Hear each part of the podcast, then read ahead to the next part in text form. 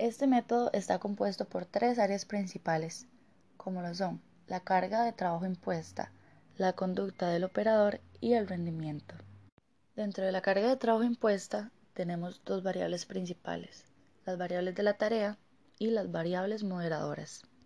En las variables de la tarea valoraremos los objetivos, fines y criterios, la estructura temporal, duración y ritmo, recursos del sistema, información, equipos y personal, capacidades del trabajador en general y el entorno físico y social. Y las variables moderadoras hacen enfoque a los fallos del sistema, errores, cambios en el entorno y estado del operador. Como punto número 2 tenemos la conducta del operador, que son la elección de estrategias, capacidades, tanto sensoriales, cognitivas y conocimientos, y la puesta en marcha de los recursos, tanto físicos como mentales.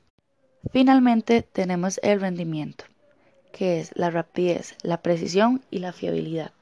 Como consecuencias del rendimiento, se va a brindar feedback para retroalimentación y se van a dar a conocer los resultados de todo este proceso de análisis.